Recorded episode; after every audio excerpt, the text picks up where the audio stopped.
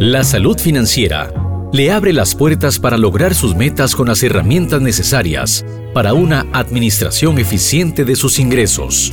Por eso, de la mano de personas expertas conozca Finanzas en Forma, una producción de Noticias Monumental. ¿Qué tal? Bienvenidos a Finanzas en Forma, un podcast en el que vamos a elaborar, a tratar diferentes temas en materia de finanzas, en materia de economía, algo que a todos nos debería de importar, pero que a veces se vuelve un poco complicado y aburrido. Bueno, no, en este podcast, en Finanzas en Forma, el objetivo es ese, que las finanzas estén cercanas a nosotros, que la economía esté cercana a nosotros y podamos tomar pues las mejores decisiones. En este primer episodio tenemos como invitado a Eduardo Sayek, economista, acá costarricense. Don Eduardo, ¿cómo le va? Bienvenido. Muy bien, muchísimas gracias. Muy complacido de la invitación. Don Eduardo, eh, vamos a abordar por lo menos en este primer episodio el tema de la educación financiera. Y es que se ha dicho que en Costa Rica es necesario que nos eduquemos de forma financiera, que tengamos pues esa cultura, esa costumbre, algo que no tenemos por lo menos en, en la educación regular, ¿verdad? En la escuela, en el colegio, y nos enfrentamos cuando salimos de, de esta educación a los retos que es, bueno, ya manejar la platita, ¿verdad? ¿Por qué es importante la educación financiera? ¿Qué es? ¿Cómo podríamos describir qué es la educación financiera? Bueno, tomándolo desde el punto de vista básico, la educación financiera es la capacidad de entender y la, capacidad de comprender los elementos que se integran a la hora de tomar decisiones que tienen que ver meramente con temas económicos. ¿Cuántos son mis ingresos? ¿Cuántos son mis egresos? El hecho de que hoy esté ganando muy bien, eh, cómo me impacta eso en el presente, en el futuro. Eh, todas, eh, todas esas relaciones que hay del dinero de forma inmediata como a largo plazo es lo que vamos a llamar finanzas. Y, y el tema de educación financiera, pues es la capacidad de entender cómo se interrelacionan todas estas variables que son dinámicas, no son estáticas. Y aún así, muchas veces a mí me gusta decir que, que hay cosas en las finanzas que son como una foto y otras cosas que son como una película, que ya vamos con calma a entrar en eso, que es una foto y que es una película en temas financieros. Eh, pero bueno, básicamente es esa capacidad. Y esta capacidad la podemos desarrollar desde que somos pequeños. Vea que, que los niños desde, desde que estamos pequeños, papá quiero, papá quiero, o mamá, eh, quiero tal cosa, quiero tal otra, o somos conscientes de que ellos trabajan muy duro porque van a proveer al hogar pero al mismo tiempo nos llenan de ciertas cosas eh, culturalmente o ciertos paradigmas que terminan siendo contraproducentes para nosotros como, como ciudadanos eh, que contribuimos a una economía regular. Y de esto podemos entrar y ahondar un poquito más, porque yo digo que hay, hay mucha hipocresía detrás de todas estas eh, paradigmas y de todos estos temas culturales, pues ya podemos entrar con calma. ¿Y por qué es importante? O sea, ¿por qué es importante que tomemos la decisión de decir, bueno, no, voy a tener una, eh, una educación financiera, necesito educarme financieramente y no solamente eh, en, desde la juventud, sino que ya personas que ya estamos grandes, que ya tenemos nuestros años, nuestras canitas pintadas también, ¿por qué de un pronto a otro podríamos definir o decidir, mira, yo creo que yo necesito educarme financieramente? Creo que el problema más grande está desde la base eh, de la familia y después en la etapa educativa. Entonces, nosotros estamos, eh, por lo menos hasta los 18 años, eh, estamos entre, entre la casa, la escuela, la universidad, bueno, el colegio más bien, antes de entrar a la universidad. Pero ya a los 18 años tenemos cierta autonomía para tomar decisiones. Y a muchas personas les agarra tarde para entender que cuando tienen esa autonomía, nunca han asumido la responsabilidad de manejar su dinero. Claro.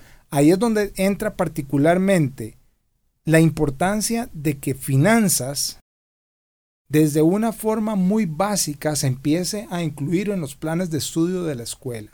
Mire, cualquier niño, desde primer y segundo grado, aunque no sepa todavía sumar, con cosas tan elementales de cómo administrarse la plata para comprarse un confite, para comprarse una empanada o un fresco, puede entender finanzas. Es que no tiene que ser complejo, no tiene que hacer regresiones, no tiene que hacer modelos matemáticos ni financieros para entender las finanzas. Puede empezar con solo aprender a sumar y a saber cómo administro mi dinero, cómo me responsabilizo de mis ingresos para saber cómo los voy a distribuir.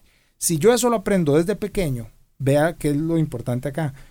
Yo empiezo a asumir las responsabilidades a temprana edad de cómo administrar hasta mi mesada. Claro. Y no tengo que esperar a los 18 años a que me digan, usted es mayor de edad, aquí está su plata, o empezar a ganar un buen sueldo, ojalá un buen sueldo, y empezar a ser loco. Y cuando ya cumplís 30, decís, pucha, ¿qué he hecho en los últimos 10 años productivos? Eh, de, me, me volé toda la plata, porque irresponsablemente lo hice. Entonces, ¿es esto bueno o esto malo? hay, alguna gente que eso le funciona bien y hay alguna gente que eso no le funciona bien. Lo cierto es que si yo puedo tener herramientas, si yo puedo tener elementos, juicios o, criterios de valor para tomar decisiones acertadas, pues me van a hacer un favor en entender las finanzas de corta edad para saber cómo las voy a administrar. Mire, eso es tan fácil como decir, todas las deudas son malas. Jamás. claro. No todas las deudas son malas y muchas deudas son buenas y muchas deudas son malas. Pero ¿cuál es el criterio de decisión para saber identificar eso? Eso es lo que hay que enseñar. Hay que enseñarle a la gente a pensar. Y por eso yo le decía que los paradigmas y la cultura viene de mucho más atrás. Viene desde la formación política, desde la formación religiosa. Y de ahí empieza todo, que esos son temas de temas que después podemos desarrollar cada tema por separado. A mí me llama la atención esto de, la necesidad de la educación financiera desde primaria, desde que uno es muy joven, porque a nosotros en la escuela nos enseñan a, sumar y a restar, pero nunca a cómo gastar. Eso nos toca eh, administrarlo en el recreo. A los que tienen la capacidad de que les dan pues 500, 1000 colones, 1500 para ir al recreo, irse a comprar, lo decía usted, la empanada, la hamburguesa, a, la soda, eh, no nos enseñaron nunca eh, el tema de, de, cómo gastar o cómo administrar el dinero para esos gastos que son mínimos. Pero bueno, ya vemos cómo desde la escuela nosotros tenemos que saber cómo, cómo gastar la plata, por así decirlo. Ahora nos topamos con el colegio también y con la universidad que representa ese tipo de retos ya a la misma persona que tuvo una costumbre adquirida desde eh, la escuela. ¿Por qué? Porque si yo en la escuela pues era un derrochador, me gastaba toda la plata en el primer recreo, ya para el segundo no tenía dinero, y yo creo que e, esa costumbre va a venir o va a continuar por el resto de la vida y, es esa necesidad. Ya lo decía usted, pero bueno, ¿cómo podríamos decir cuáles son los beneficios de la educación financiera para las personas? Yo sé que podríamos hablar, ¿verdad? Y el podcast sería de aquí a tres años de, de respuesta, pero ¿Cómo delimitar los beneficios para que la persona que nos está escuchando en este momento en Finanzas en Forma diga, no, mira, yo, yo necesito tomar esa decisión de educarme financieramente eh, a pesar de la edad que tenga porque pues esto me va a dar también una estabilidad, una tranquilidad. Sí, es sumamente importante. Vamos a ver, si yo tengo a temprana edad criterios para tomar decisiones informadas, Vamos a ver, yo puedo tener la información, pero puedo no tener los criterios. Entonces aquí lo que vamos a hablar en, en, la educación financiera son los criterios que yo tengo que tener para que cuando tenga la información sepa tomar decisiones. Yo necesito mantenerme informado, tener fuentes fidedignas de información, fuentes correctas, fuentes eh, de calidad de información, pero yo necesito los elementos o los juicios de valor para poder tomar esas decisiones. Pero ¿y qué criterios tiene que tomar uno para, para poder hacer esas valoraciones? Bueno, empecemos por las deudas. ¿Cuáles son las deudas buenas? ¿Cuáles son las deudas malas? Pero ahí, ahí tengo una gran pregunta. Sí. Porque usted antes me decía que es que no todas las deudas se pueden clasificar como deudas malas. Entonces yo me imagino que las personas que están escuchando se pueden estar preguntando, ok, pero por favor dígame cuál de todas las deudas que tengo o las que podría tener son deudas buenas. Sí. Bueno, mire, si usted adquiere una deuda bajo un análisis de riesgo, con escenarios que usted está contemplando, ¿qué es lo mejor que me puede pasar? Y sin pecar de, de optimista, ¿qué es lo peor que me puede pasar? ¿Puedo enfrentar esto? Pues las cosas suceden. Nadie se imaginó que en una pandemia en el 2020 todo lo iban a clausurar y de ahí no hay forma de saber que esto iba a pasar. Claro. Pero digamos, cuando yo tengo los elementos y digo, ok, ¿qué va a pasar en la economía ahora? ¿Las tasas van a subir o van a bajar? Es un criterio importantísimo que yo hoy sé qué va a pasar en las tasas, pero la mayoría de las personas no pueden saber qué van a pasar con las tasas. ¿Me voy a endeudar para comprar un artículo suntuoso o un viaje o una mega pantalla o X, Y, Z, o voy a comprarme este, o voy a abrir un certificado en un ahorro. O vamos a ver, voy a hacer un gasto, pero voy a comprar un vehículo para ponerlo a trabajar. O una máquina para alquilarla o para impresiones o lo que sea. Entonces ahí empezamos a ver que unos son para gasto y otros son para inversión. O sea, ese, esa erogación de dinero puede tener la forma de gasto o puede tener la forma de inversión. Entonces ahí empezamos a ver para qué me endeudé yo. Lastimosamente, en Costa Rica, eh, el acceso al crédito para consumo es muy fácil. Con tasas de interés que aunque han venido bajando por las razones que sean, eh, bien que mal, o esté uno de acuerdo o no con este tope de las tasas de usura, que para mí, pues tendré mis, mis criterios al respecto de esto. Pero cuando usted tiene la facilidad de irse a endeudar para consumir, sin importar sobre qué, y no le prestan para hacer una inversión, usted ya empieza a tener un problema estructural, o una vez más, cultural y de paradigmas en la economía costarricense. Y si eso no se corrige desde ahí, no hay nada de lo demás que pueda hacer. Porque usted va y dice, vea, yo necesito esta plata para comprarme, no sé, cualquier cosa. Eh, un carro. ¿Cuánto necesita? No sé, 25 millones de pesos. Se los dan mañana mismo. Usted le dice, deme 10 millones para comprar dos hornos y una batidora para la panadería y no se los dan. Entonces ve la diferencia. Claro. Ahí es donde empieza uno a tomar decisiones sesgadas y donde el sistema estructuralmente está hecho para que usted siga consumiendo y siga siendo esclavo. Entonces, esos son los criterios a los que yo me refiero. Si uno tiene claro cuáles son los elementos de juicio para tomar decisiones correctas, usted, en el caso que estamos tomando de, las deudas, puede saber identificar cuáles son correctas y cuáles son incorrectas y a qué nivel puedo endeudarme yo, cuál es mi capacidad de endeudamiento. Pero eso hay que entender todos los demás elementos que están ahí. Entonces voy a irme a la base. Entiendo yo que es un presupuesto. ¿Alguna vez he hecho un presupuesto? Si lo he hecho, entiendo yo cuáles son la priorización de los gastos que yo debo tener. Entonces yo tengo mis ingresos, que por ahora digamos que puedan ser estables, pero mañana no sé. Y también tengo los, por el otro lado, los gastos que debería priorizar. Y vea la estructura que usamos los costarricenses. Yo creo que en general los latinoamericanos. Si yo le pregunto algo, ¿usted ahorra? Me dicen, sí, sí, yo ahorro. Le digo, ¿y qué ahorra? me van a salir con algo de esto. Lo que me sobra el salario. Bueno, y yo creo que todos vivimos apretados. Hay gente que vive apretada con 100 mil colones y hay gente que vive apretada con 100 millones de colones. Claro. Entonces, el tema es cómo priorizo yo el gasto. Esas erogaciones, cómo las priorizo. Y aquí pasa algo muy interesante. Resulta que los latinoamericanos, y vamos a hablar de los costarricenses, por eh, cultura, terminamos ahorrando lo que nos queda. Lo que nos sobró lo ahorramos y resulta que nunca nos sobra nada.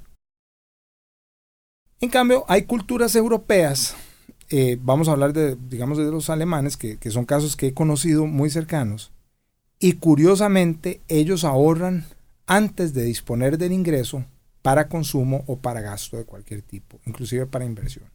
Entonces, ¿qué es lo que pasa? La diferencia es que nosotros terminamos guardando aparte lo que nos sobra cuando lo que deberíamos hacer es darle la importancia al ahorro y desde que me llegue el ingreso, separar lo que no voy a gastar o lo que no voy a invertir. Y decir disciplinadamente, responsablemente, de cada 100 que me entran, voy a guardar 20. Sea, Sean esos 100 colones o 100 millones de colones, no importa.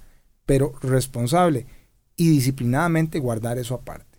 Si yo tengo esa disciplina, yo siempre voy a funcionar con un 80% de mi ingreso para gastos o para inversión.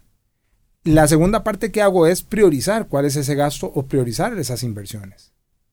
Y ahí es donde voy diciendo, ok, esto es para eh, comida, bebida, eh, alojamiento, casa, este, o el vehículo, o entretenimiento, o lo que sea. Y ahí lo voy priorizando. Esto que te acabo de decir del presupuesto para mí es la foto. es como la base, claro. Sí. Esa es la foto porque esto es estático. Lo que yo pongo aquí en un presupuesto no necesariamente va a ser lo que va a pasar durante el mes. claro. O durante el año, que yo recomiendo hacer presupuestos anuales. Muchas cosas pueden pasar en el camino. Pero por lo menos me sirve de base para decir de esto cuánto, cuánto gasto y cuánto no. La segunda parte que te había dicho, que no es la foto, sino que es la película, es el flujo de caja. Y el flujo de caja para mí es la herramienta no más despreciable, no es más despreciada que tiene la gente. Es la herramienta que menos utiliza la gente para acomodarse financieramente. Y el flujo de caja es todavía más importante que el presupuesto, porque el flujo de la caja le está dando la película de lo que está pasando. Usted planificó esto y está ejecutando esto. Entonces, el presupuesto se convierte en planificación y en una foto, y el flujo de caja se convierte en la película. En la película, que es la ejecución de ese presupuesto. Y ahí empiezan los subes y los bajas y me enfermé, entonces tuve que gastar más en medicinas, entonces ya no me queda tanto para esto y tanto para lo otro. Y lo que recomiendo yo es que la constante sea el ahorro, que usted siempre tenga la capacidad de estar echando al lado el poquito que tiene que echar disciplinadamente. Estábamos viendo y hablando sobre el tema de, de las deudas acá en Finanzas en Forma y precisamente un estudio del Centro de Estudios Financieros revela que en Costa Rica los préstamos personales están teniendo un aumento de casi un podrían tener un aumento anual de casi un 5%, representan un 64.1% de los créditos o de la cartera de créditos del país. Si lo comparamos, por ejemplo, con compra de vehículos, es un 16,8% y las tarjetas de crédito, bueno, un 4, un 4%, pero hablábamos de esto, ¿verdad? De, de saber identificar cuáles son las deudas buenas y las deudas malas en el marco de la educación financiera. Entonces, para yo delimitarlo, digamos, y para que, y para que lo podamos entender todos, ustedes, yo y quien nos escucha, eh, estas deudas buenas son en las que nosotros podemos evaluar la capacidad de pago y no nos genera pues una incidencia negativa en nuestro presupuesto y en nuestro flujo de caja que va a ser la película. Y a mí también me llamaba la atención en este tema de los presupuestos porque de ahí uno, uno lo intenta. Entonces yo le voy a contar una experiencia personal. Yo tengo un Excel en el que yo pongo mi presupuesto en por la quincena, ¿verdad? Y, y, me llama la atención porque no se cumple nunca, pero es porque nunca llevo apuntado en qué gasto. Es, necesario apuntar en lo que uno gasta. Y, y, la otra pregunta es, hay gastos que son meramente de ahí salí, me compré un, un refresco o fui a la pulpería y me compré algo e, e, ese tipo de gastos también son, son apuntables en nuestra educación financiera. Mire, la respuesta es sí. Sí. Yo creo, vea, creo firmemente, creo fielmente una cosa que me dijo un señor que conocí hace muchos años y, y era una persona muy próspera económicamente. Y me dijo lo siguiente. Me dice, Eduardo, cuide las pesetas que los millones se cuidan solos. Eso me lo dijo hace unos 25 años. Si usted se pone a analizar esas palabras, le dan exactamente... Era una persona económicamente muy, muy solvente. Ya era un señor, pues de cierta edad había trabajado durísimo. De plata, de plata, se podría decir. De muchísimo dinero, self-made, o sea, eh, que de la, era de una familia pobre. Hecho por él, ajá. Hecho por él. Eh, trabajó durísimo, pero durísimo y llegó a tener muchísimo dinero.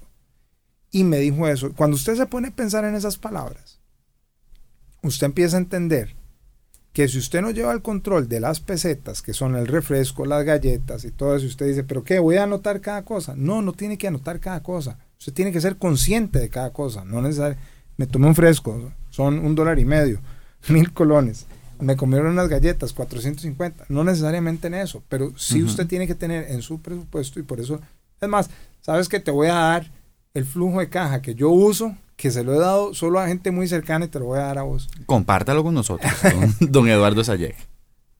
Es infalible. Mi amigo es infalible.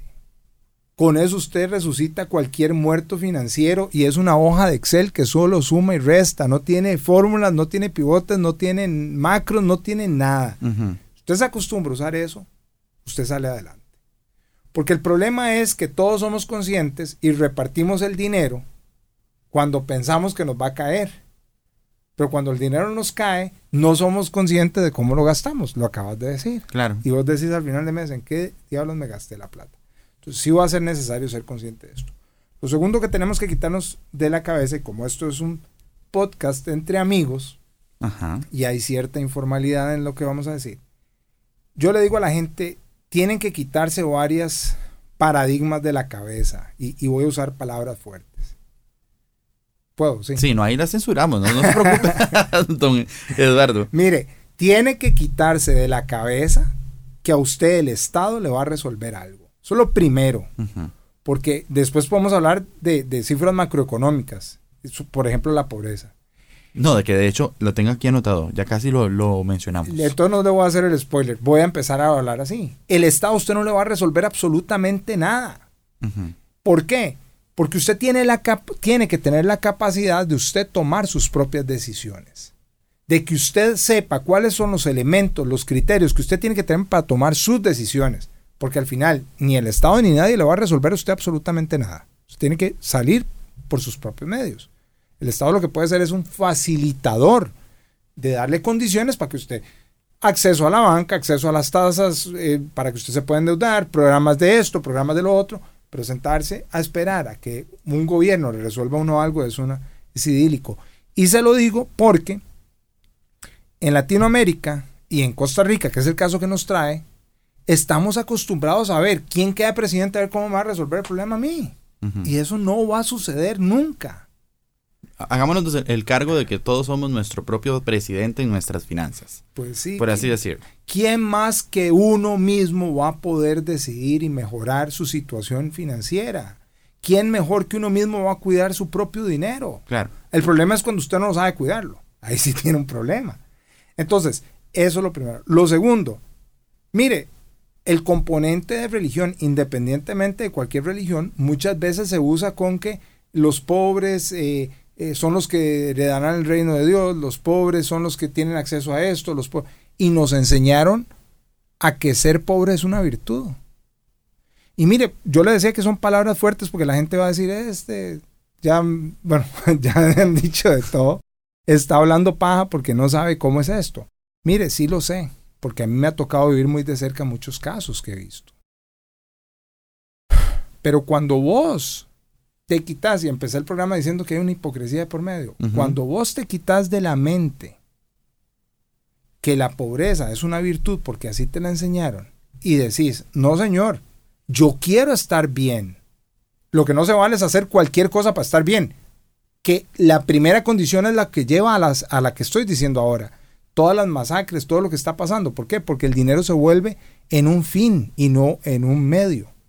Y ahí es donde está la diferencia. No, no sé si me estoy perdiendo. No, no, no. te- Pero esto es importante porque si Claro. esto no lo sacamos de la cabeza, de nuestros paradigmas personales, ninguna decisión financiera que vayamos a tomar va a ser acertada para nuestro futuro.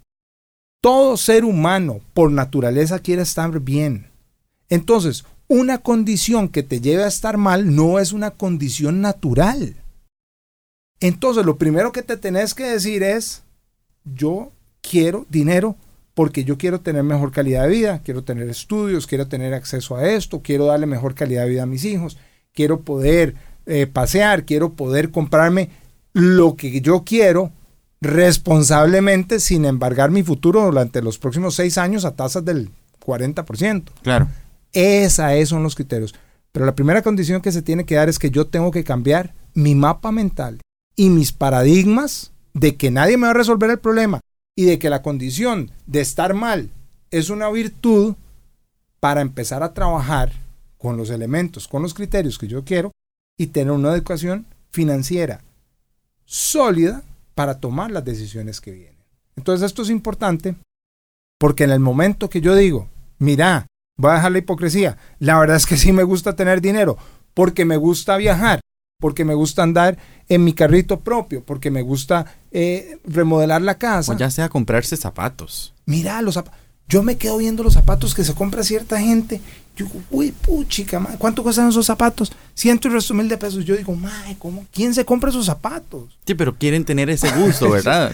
Y está bien. Y está bien, Y claro. si trabajaste para tenerlos, está muy bien. Aquí no es qué está bien y qué está mal.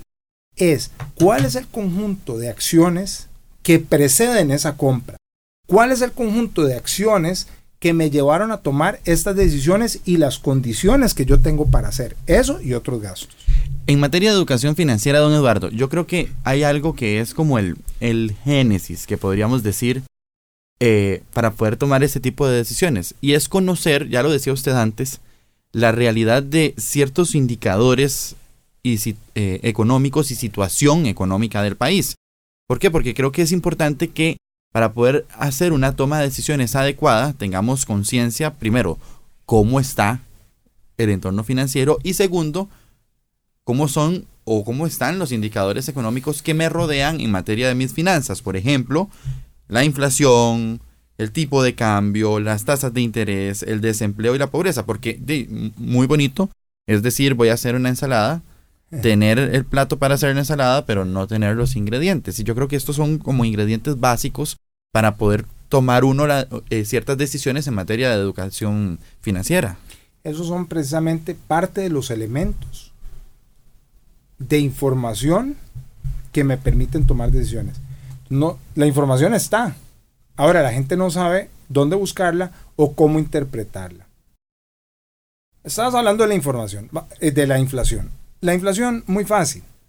La inflación es el aumento de los precios de un periodo a otro, básicamente para hacerlo muy fácil. Este mismo producto costaba 100 hace un año y este producto cuesta 103 este año. Una inflación del 3%, pasó de 100 a 103. Es el mismo artículo con las mismas condiciones, solo que ahora pago un poquito más. ¿Qué pasó con mi poder adquisitivo? Disminuyó, porque yo sigo ganando la misma plata, pero ahora cada artículo me cuesta más. Tenemos una ventaja en Costa Rica que la inflación no ha sido tan hostil como ha sido en otros países. Hay países, aquí inclusive en América Latina, con inflaciones del 40%. Claro. Eh, otros, Turquía estuvo en el, acuerdo, eh, Argentina creo que estuvo en el 100% de inflación. Argentina, el país más rico de América Latina a principios de 1900, ¿verdad? Con inflaciones del 100% en el 2023, una locura. Eh, Turquía con inflaciones del, no sé, 40, 50%, etc. El fin, el tema es este. Costa Rica tiene inflaciones que andan rondando más o menos el 3%. Estuvimos con una racha inflacionaria eh, que afectó todo el mundo. Por ahí decía un economista, a quien yo respeto, pero no comparto mucho, decía que no existe tal cosa como la inflación importada.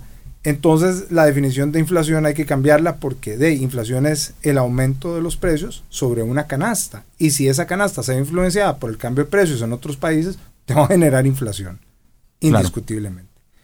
Entonces, ¿qué pasa? Si yo entiendo que la inflación es algo que me quita poder adquisitivo, automáticamente me va a generar pobreza. O si no llego al, nivel de pobreza, lo cierto es que me baja o disminuye mi capacidad de bienestar en el corto o largo plazo. Y eso es prácticamente como verlo como un impuesto. Entonces, si yo entiendo qué es la inflación, si yo entiendo qué va a pasar con la inflación para los próximos periodos o cómo se va a comportar, yo puedo tomar decisiones acertadas. Después de la pandemia pasamos a inflaciones del 12% en el 2021. Progresivamente fueron bajando, después tuvimos inflaciones que llegaron al 9, 8% y ahí viene disminuyendo. Entonces hoy por hoy podemos estar tranquilos de que por lo menos lo que se vislumbra de aquí a fin de año son inflaciones estables que van a rondar el más menos 5% y por debajo de eso. Entonces, son inflaciones estables y que no nos van a perjudicar tanto. Yo creo que, don Eduardo, lo mismo tiene que pasar obviamente con los otros indicadores económicos como la pobreza, el desempleo, el tipo de cambio, tener conocimiento de esto. Para estos podcasts, al final, me gusta eh, hacer un ping-pong de consejos y que este sea, porque como no le puedo regalar plata a la gente, ¿verdad? A través de este podcast, podríamos, una de las cosas valiosas que podríamos brindar pues son consejos de lo que hemos hablado en, la entrevista sumamente rápidos. Entonces, para mí, yo voy a decir uno y ustedes me dice otro y así nos vamos, ¿verdad? Dale, a ver. Para mí, una de las monedas valiosas de este podcast es, saber que para la educación financiera no hay edad. Totalmente de acuerdo. El suyo. Tener muy claro cuáles son los elementos que inciden en la toma de decisiones. El otro mío es que hay deudas buenas y que hay que saber identificarlas. Correcto. La información, no basta con tener la información, hay que saber interpretarla. Yo creo que también es importante que tengamos conciencia del entorno y que tomemos decisiones con conciencia también. Totalmente. Necesita usted establecer un presupuesto personal y familiar y usar un flujo de caja donde usted vea cómo se salen sus gastos realmente, porque lo que usted planifica no es igual a lo que usted ejecuta. Las situaciones cambian.